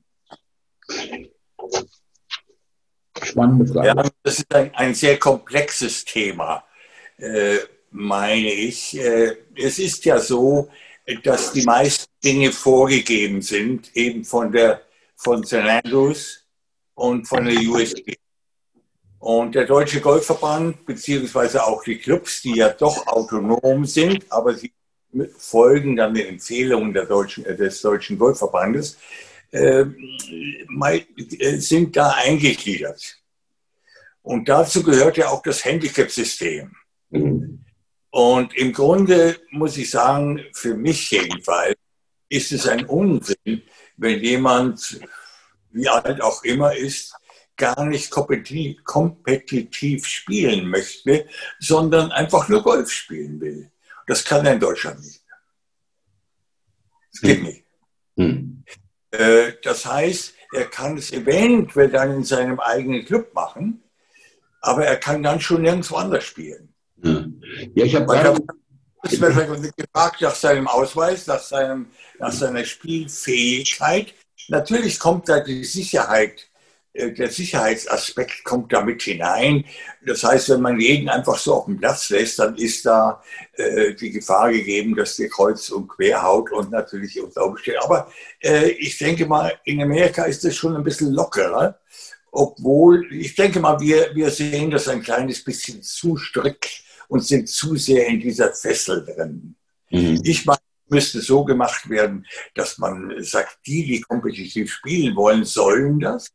Die können auch die Handicap haben, wobei man auch wieder sagen muss, du liebe Zeit, ganz ehrlich, was ist denn Handicap-Golf? Ist, doch, ist das sportlich? Ich weiß es nicht. Also für mich ist Sport, wenn vergleichbare Bedingungen da sind, fertig. Aber die werden durchs Handicap-System nicht geschaffen.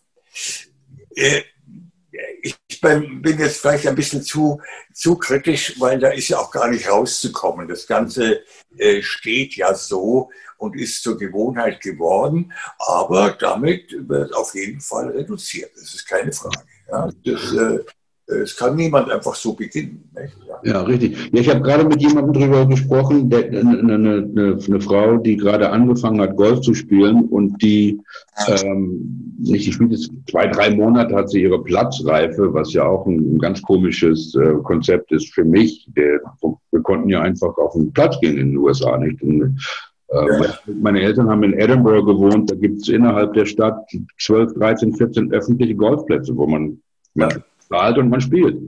Und die, die, die spricht gerade zwei, drei äh, Monate Golf und erzählt nur von Turnieren, die sie spielt. Nicht um ihre Stableford-Punkte zu sammeln und so weiter. Ich meine, ich, ich habe 20 Jahre in Amerika gespielt. Wir haben zwei, drei Turniere im Jahr gespielt. Nicht? Wir sind jede, jede Woche, jeden Samstag, jeden Sonntag mit der gleichen Gruppe raus und haben unsere Sachen gespielt. Aber dann haben wir das Club Championship gespielt. Vielleicht noch irgendwie ein, President's Cup oder sowas in der Gegend vom, vom Präsidenten vom Club oder sowas. Aber das war's. Nicht, wir haben nicht jede Woche da irgendwie ein Turnier gehabt. Nicht? Und, ähm, und hier, ich bin in Deutschland in, in keinem Club Mitglied bis jetzt. Ähm, ich habe da ein paar Ideen, aber ähm, wie gesagt, nicht ist unmöglich, irgendwie mal rauszugehen und einfach zu spielen. Also für mich hat das Spiel Golf, das Spiel Golf, äh, hat für mich so eine Faszination in sich selbst. Äh, gut, ich bin jetzt 80 Jahre alt. Also ich schlage aber ganz bestimmt in der, in der Woche so 6, 7, 800 Bälle äh, auf der Range. Und, äh, und da freue ich mich am einzelnen Schlag. Da freue ich mich einfach am Ballflug, an der Art und Weise, wie ich ihn getroffen habe, äh, wie er eben vom Schläger abgeht und ob ich das erreicht habe, was ich wollte. Ja?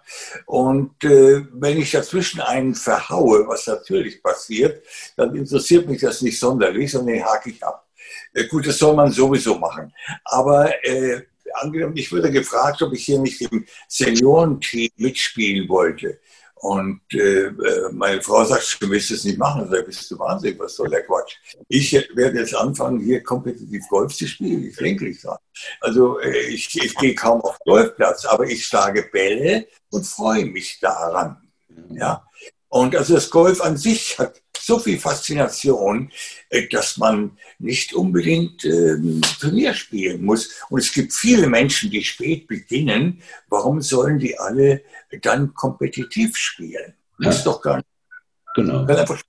Sollen Freude haben, sollen Spaß haben. Richtig, und das ist auch, das ist auch wirklich, mit wem man spielt, nicht unbedingt, wo man spielt. Nicht? Also ich meine, ich hatte das Glück, wie gesagt, mit 20, 20 Jahre lang mit der gleichen Gruppe von, dass wir waren zwischen acht und zwölf Leute, sowas, jeden Samstag, jeden Sonntag loszuziehen. Wir haben dann nicht die Teams gezogen, wer mit wem spielt, und dann ging zwei oder drei Foursomes los. Und jeden, jeden Samstag, jeden Sonntag um acht nach sechs hatten wir unser Tea Time und es ging los für 20 Jahre. Ja. Ähm, ne? ähm, und, und, und, und das und, und die, diese Kameradschaft und ähm, und wenn man halt einen schönen einen Platz, einen guten Platz, der muss ja nicht perfekt sein, nicht? Ähm, nicht das ist ja wieder eine andere Sache, nicht? Die, die Golfer heutzutage, die jetzt anfangen, die sehen die perfekten Grüns im Fernsehen. Die sehen blaue Wasser in Augusta, nicht? Ich meine, als, als, als du gespielt hast, als ich gespielt habe, ähm, da waren die Greens nicht perfekt. Nicht? Da waren, da waren die Tees nicht perfekt, da war nichts perfekt. Da hatte man halt einen guten Bounce, einen schlechten Bounce und das war halt, was Golf so, so faszinierend gemacht hat. Nicht? Heute wird, wird meckert, was weiß ich, ein 30 Handicap, dass, dass die Greens nicht gut gemäht sind oder was. Das, nicht, das ist, äh, ist für mich ein bisschen komisch, aber, aber, aber so ist es halt. Aber dass du noch 600, 700 Bälle in, der Woche schlägst, das finde ich super. Das finde ich. Und spielst du auch noch ab und zu? Ja, ich spiele, ich, spiele, ich habe hier so eine kleine Gruppe und ja. wir, haben, wir haben jetzt gerade nicht in der Corona-Zeit, aber sonst haben wir so jeden Monat einmal zusammen irgendwo gespielt. Also in der Umgebung oder auch in Schweden, äh, je nachdem. Verschiedene ja. Plätze haben wir gespielt. Wir sind äh, zu sechs im Ganzen und äh, da spielen wir entweder ein, ein Zweier und, und ein Vierer oder ein Zwei Dreier. Und äh, naja, und danach essen wir gemütlich, trinken ein Bier und dann fahren wir fröhlich nach Hause. So geht's. Siehst du, weil du ja auch in Dänemark bist und du hast gerade auch Schweden erwähnt, ähm, wenn wir jetzt nochmal kurz auf, auf, der, auf, Deutschland zurückkommen, ähm, denn, denn Dänemark und Schweden, viel kleinere Länder von der Bevölkerung her, viel kleinere Verbände als Deutschland. Ähm, ich meine, der DGV ist, glaube ich, der größte Golfverband ähm, in, in Europa nach England, vielleicht sogar größer als von der Mitgliederzahl her.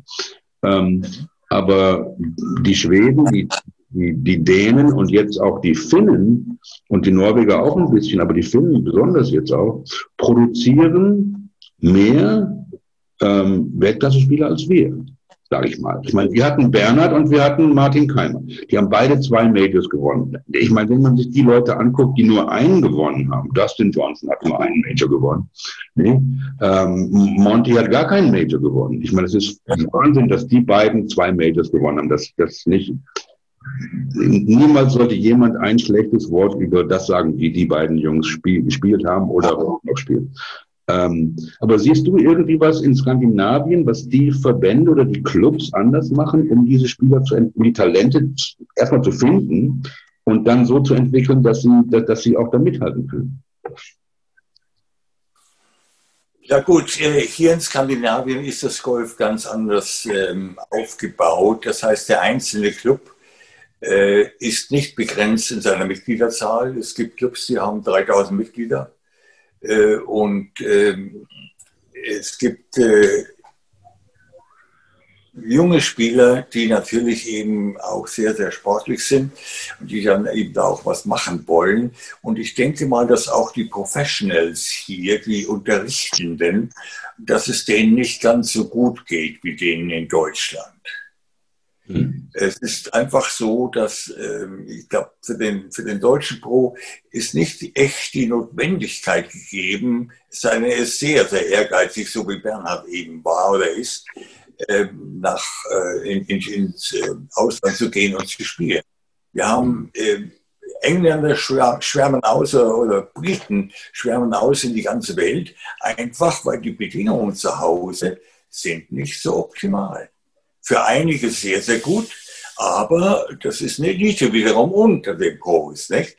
Äh, aber die anderen tun sich eher schwer. Mhm, ja. Deswegen, deswegen gehen sie ins Ausland, verbreiten das Spiel, das ist wunderbar. Ja. Und das ist auch so. Ja, ist das auch, ist das auch vielleicht, weil, ich meine, man kann ja nicht auf der, auf der European Tour vielleicht noch nicht, aber auf der PGA Tour da kann man, was weiß ich, am Ende des Jahres auf der, auf der Moneylist als 110. stehen und trotzdem noch eine Million mit nach Hause nehmen. Ich meine, nicht, ganz, ähm, ganz, nicht ganz genau. Der Drive zu gewinnen oder es muss ja nicht unbedingt da sein. Nicht? Man kann ganz gut ja. leben. Und ich habe, ähm, das ist eine interessante Sache. Ich kenne mich im deutschen Golf nicht, nicht, wirklich nicht aus.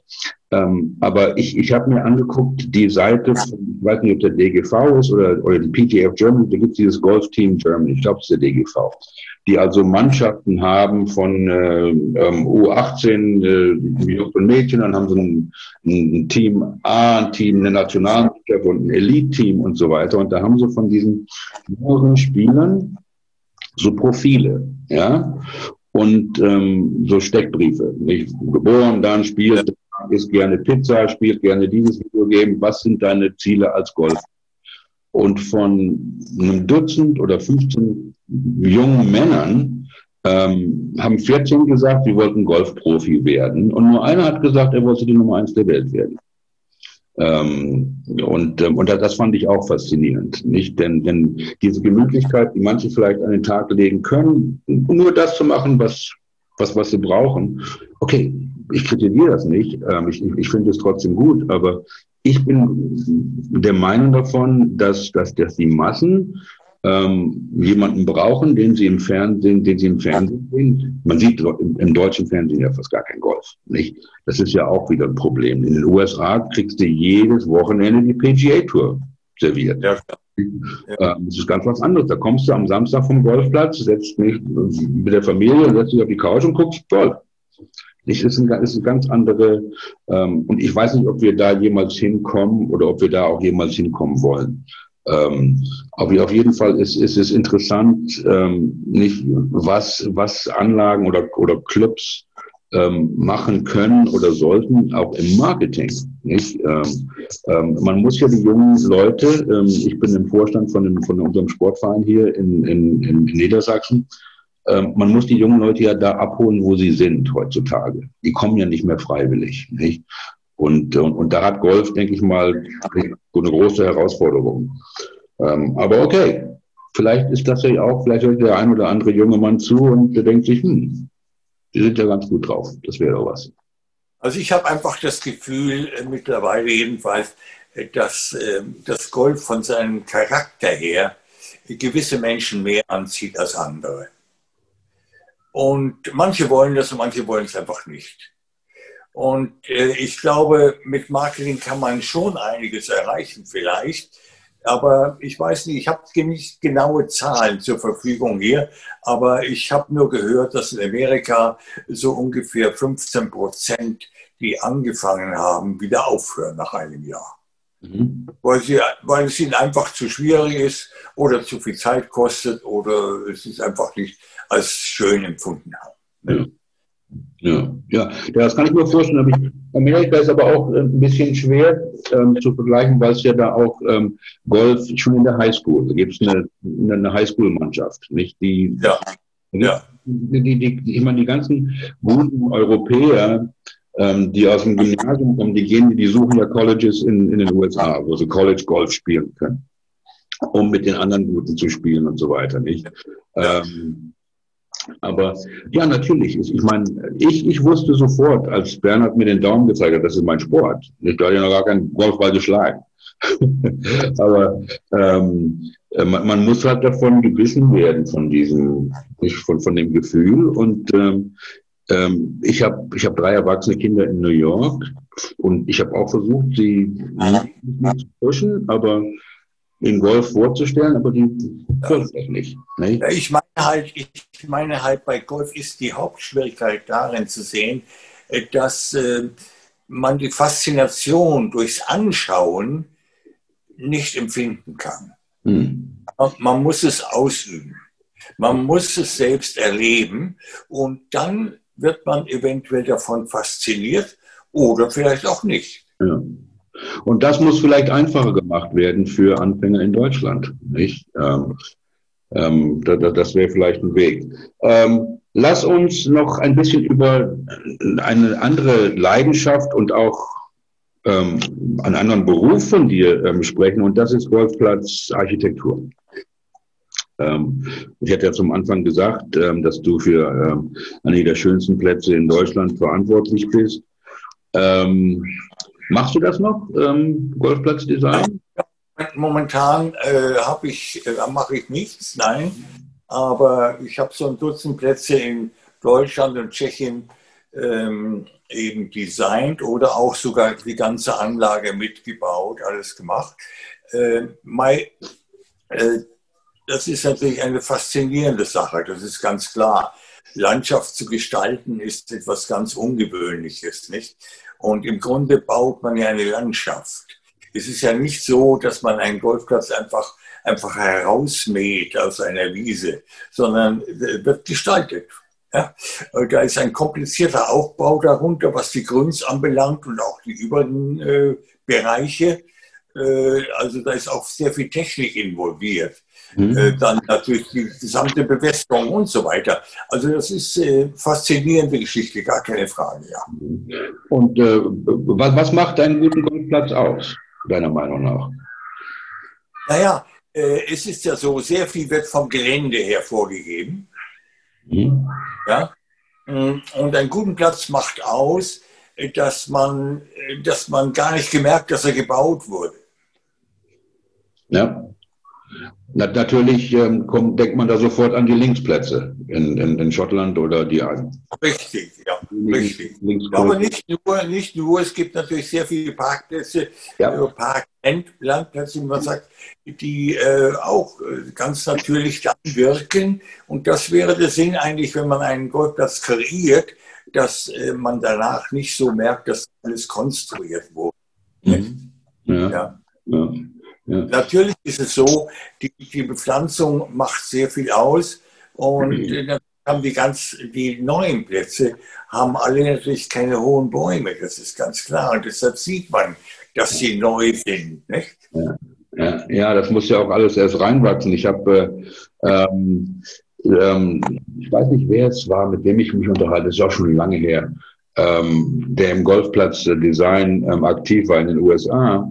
Und er sagt, ein guter Architekt baut nie einen Golfplatz wo das erste Loch, wo der erste Tee nach Osten gerichtet ist, weil man dann morgens um sechs die Sonne in den Augen hat. Und, und mein, mein Home-Kurs, wo ich äh, angefangen habe in, äh, in, in den USA, war äh, Lido Beach in, in, in Long Island. Und das erste Loch war direkt nach Osten in die Sonne. Ich meine, das ist ein guter Platz. Aber ja, das sind, ein paar Dinge, das sind ein paar Dinge so äh, vorgegeben, wie ja. die, die Driving Range soll in eine gewisse Richtung. Aber äh, letztlich wird es vom Gelände her äh, einfach ja. diktiert. Nicht ja. diktiert. Man äh, äh, auch, dass neun Löcher immer zum Clubhaus führen sollen. Ja, ich habe das zum Beispiel am Riedhof gar nicht gemacht, weil das Gelände ist dort asymmetrisch das Clubhaus liegt im kleineren Teil, der größere Teil ist außerhalb. Also ging das ganz schwer. Wäre eventuell noch gegangen mit dem Handstand, aber eigentlich nicht. Und äh, insofern also äh, wird sehr viel vom Gelände vorgegeben. Und natürlich dann, wenn ich jetzt als äh, Designer spreche, dann vom Auftraggeber dahingehend, wie sieht das Konzept aus? Was soll denn mit diesem Platz erreicht werden? Ja, wer soll angesprochen werden? Soll der Spielfluss zügig sein oder nicht? Ja? Äh, zum Beispiel in Lich-Kolnhausen, in, in, in Lich in äh, äh, Köln, äh, da habe ich drei Löcher, drei Grüns enden am Clubhaus. Okay. Und bei allen dreien muss der letzte oder das zweite Tag Ja. Sorry, ja. Muss der zweite Schlag oder der Schlag zum Grün, sagen wir mal, muss über Wasser gehen. Mhm. Das hätte man früher gar nicht machen können, weil da gab es ja noch die Zählwettspiele und beim Zählwettspiel besteht die Gefahr, dass der eine oder andere seine Runde gar nicht beenden kann, weil er einfach nicht übers Wasser kommt. Nicht? Weil er so nervös wird, wenn er erst schon mal zwei versenkt hat, dass er den dritten auch nicht rüberbringt. Nicht? Also haben die immer einen, einen Weg drumherum gefunden. Ich habe das dort nicht gemacht, sondern einfach wirklich Wasserhindernisse vor, weil bei Stable 4 geht das. Ja, ja, sicher. Ähm, aber ich, ich, bei mir ging es nie ums Punkte sammeln. Ich war, ich war immer in, in, entweder Matchplay, wir haben nur immer nur Matchplay gespielt, also fast nur Matchplay gespielt. Nicht einer gegen einen, zwei gegen zwei und so weiter. Ja. Ähm, ja. Ähm, aber ähm, nicht, ich war immer ein großer Fan von, ähm, von einem, einem guten Paar 3 am Ende, so eine gute Nummer 17, das ein langes Paar 3 ist ähm, hat mir immer sehr gut gefallen. Ähm, ich war meine ganze, mein ganzes Golfleben lang ein ganz schwacher Starter. Ähm, ich ich habe die Hälfte meines Handicaps auf den ersten drei Löchern verbraucht. ganz egal, was ich gemacht habe, ob ich Bälle geschlagen habe, ob ich mich langsam auf den ersten Tee geschlichen habe, damit mein Driver gar nicht merkt, dass ich da stehe. Ähm, ähm, hatte also gerne immer ein paar einfachere ähm, äh, Starting Holes. Aber ähm, ich meine, ich habe Tillinghast erwähnt, ähm, ähm, die, diese Plätze mit, mit den ähm, False Fronts und den vorgezogenen Bunker, wo die, man, man, man denkt vom Fairway, die Bunker sind am, am Green, dabei sind dann nochmal 10, 15 Jahre zwischen Bunker und Green. Ähm, das, und das sind, so Dinge, das sind so Dinge, die der Architekt ganz bewusst macht. Ja, ja. Das sind so Täuschungen die werden auch eingebaut. Nicht? Der Bunker sieht aus, als wenn er am grünen Rand wäre, in Wirklichkeit viel Platz dahinter. Das wird ganz bewusst gestaltet. Nicht? Das ist ja auch okay. Das gehört mit dazu, dass der Spieler eben auch damit zurande kommt, zurechtkommt. Nicht? Richtig, richtig, ja, ja. Und ähm, nicht natürlich, und du, du redest von der wirtschaftlichen Seite, natürlich zählen die Betreiber nicht, wie viele Runden kriegen wir am meisten rein. Ähm, und dann sind halt, dann leidet halt auch manchmal die Architektur darunter, denke ich. Aber ähm, in, insgesamt ähm, nicht. Ähm, ich denke, die, die, die, die Pros spielen auch lieber die schwierigen Plätze. Nicht? Ich meine, wenn ich mich daran erinnere, welche, welche sind meine Lieblingslöcher? Das waren immer die schweren Löcher. Und ich kann mir nicht vorstellen, dass es für jemanden anders ist, der sagt, oh, das ist ein leichtes Loch, das mag ich. Nicht, wenn ich auf dem 16. Tee stehe irgendwo und ich habe 220 Yards Carry auf, auf, aufs Green mit, mit einem Dreier, Zweiereisen, dann denke ich mir, das ist ein gutes Loch. Ob ich da jetzt eine 5 mache, ist mir wurscht. Nicht? Was ist die Herausforderung? Ähm, was hältst du denn von, von dem Konzept, dass Leute jetzt gerne nur neun Lochplätze bauen und neun Löcher spielen? Ähm, ist das wichtig für dich, dieses Out Nine Holes und dann In Nine Holes oder die zwei Loops? Ähm, ist, ist das, ähm, was das bedeutet? Für mich wäre der, der ideale Platz. Ich meine, Golf hatte ja ursprünglich mal 22 Löcher. Mhm. Und dann hat es sich auf 18 reduziert und da ist es nun mal geblieben. Und das gesamte Golf ist seit äh, ewigen Zeiten, ich weiß es gar nicht mehr ganz genau, seit wann, eben mit 18 Loch zurechtgekommen. Und man könnte das nicht mehr zurückschrauben, meine ich. Mhm. Aber sonst würde ich sagen 12 Loch. 12 Loch? Okay. Ja, 12 Loch. 9 Loch scheint mir gerade ein bisschen wenig, 12 Loch ist genau richtig. Ja. Braucht so viel Zeit, weil der Zeitfaktor ist speziell heute ja eben auch ein Hinderungsgrund, nicht? Äh, weil der Tag ist ja gewöhnlich weg. Ja.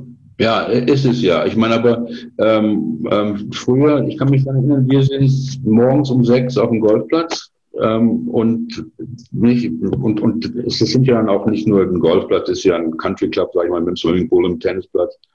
Man kam ja. und dann ist man abends um zehn nach Hause. Man hat da gegessen, man hat da fast gewohnt am Wochenende, nicht? Jetzt. Ja, ja.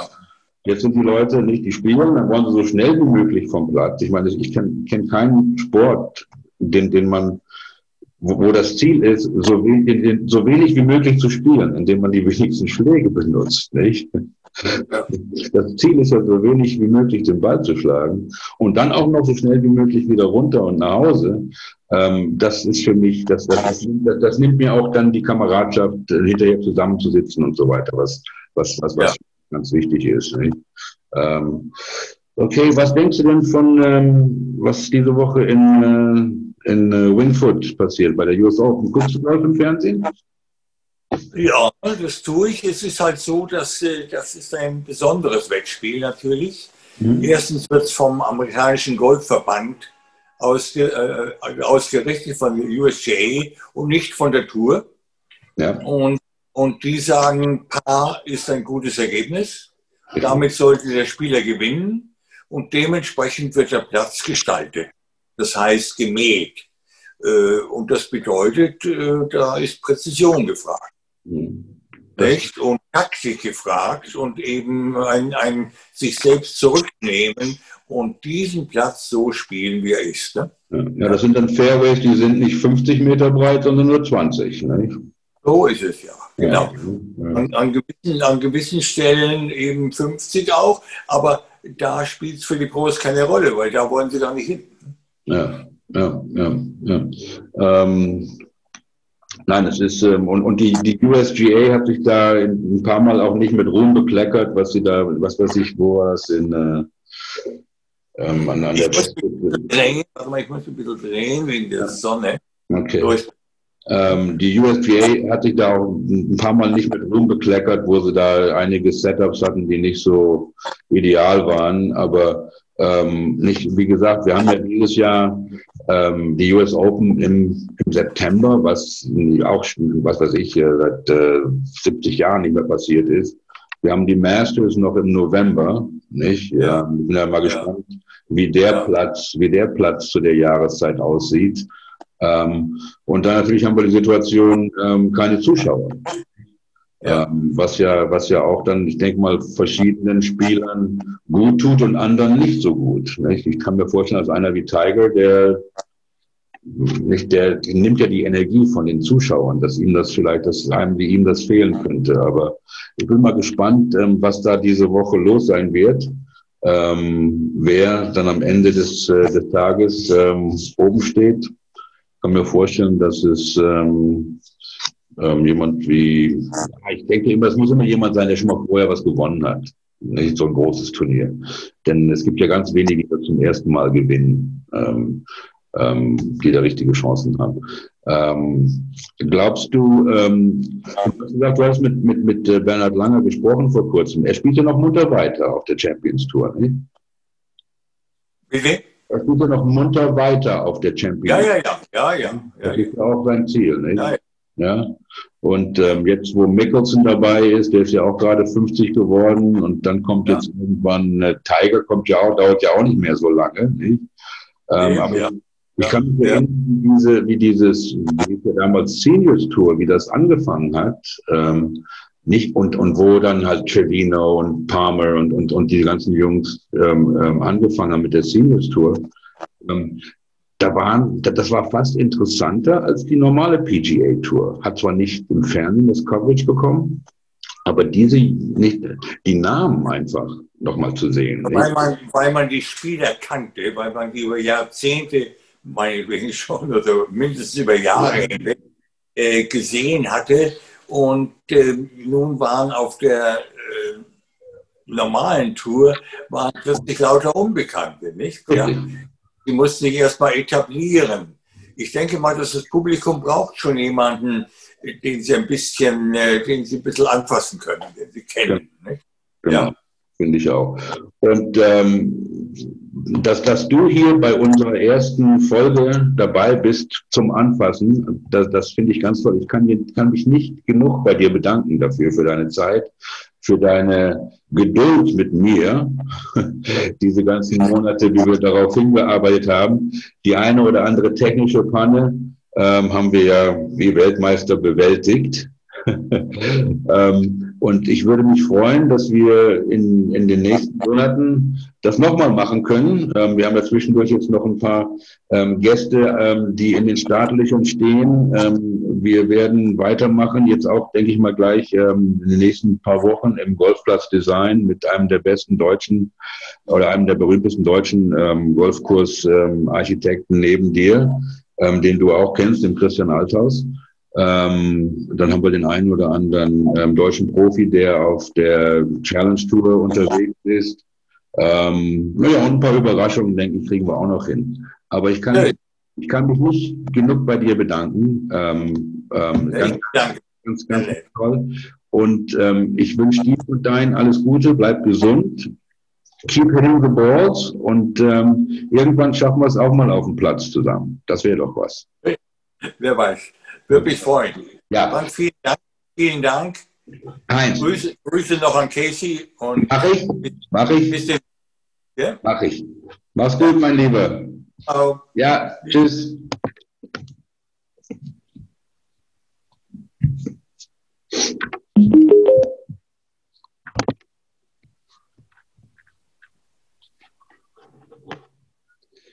Ja, das war Folge 1.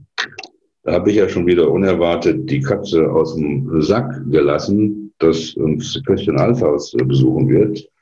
Äh, wir hoffen, das wird, ähm, das wird ähm, in den nächsten paar Wochen ähm, kommen, dass wir das auf die Reihe kriegen. Wir sind in den Vorbereitungen natürlich. Ich bedanke mich nochmal ganz herzlich bei Heinz. Ich bedanke mich bei Casey, unserem Musical Director. Heinz findet ihr bei, ähm, bei Facebook ähm, auf seiner Internetseite feringgolfplatzdesign.de. Ähm, Casey findet ihr ähm, bei caseyshaymusic.com. Er ist unser Musical Director. Ihr könnt ihn auf unserer Facebook-Seite Golfschau kennenlernen, auf unserer Internetseite golfschau.com. Ähm, wie gesagt, ähm, wir machen das hier aus Spaß. Ähm, nicht aus Spaß, zum Spaß, zum Spaß.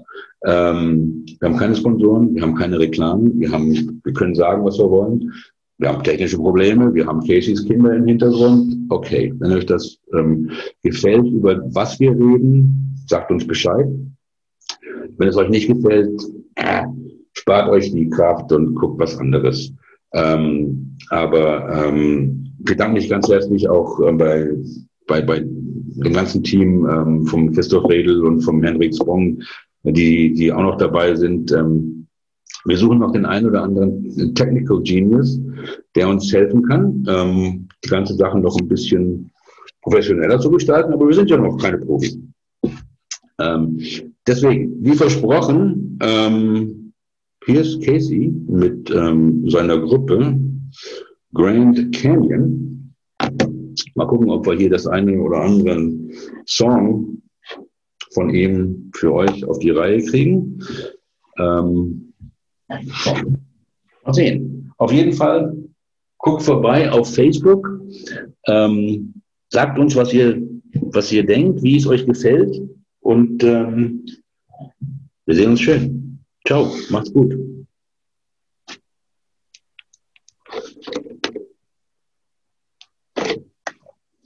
Mr. Casey Shea. Grant Canyon.